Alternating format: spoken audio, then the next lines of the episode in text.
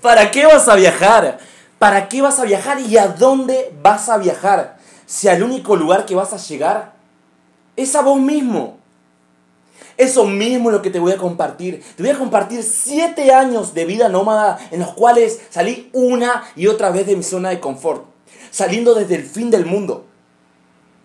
Solo con una mochila sin dinero, sin un plan, sin una profesión. Desde que era un completo tartamudo y tímido a convertirme en un experto en la conexión, un experto en habilidades sociales.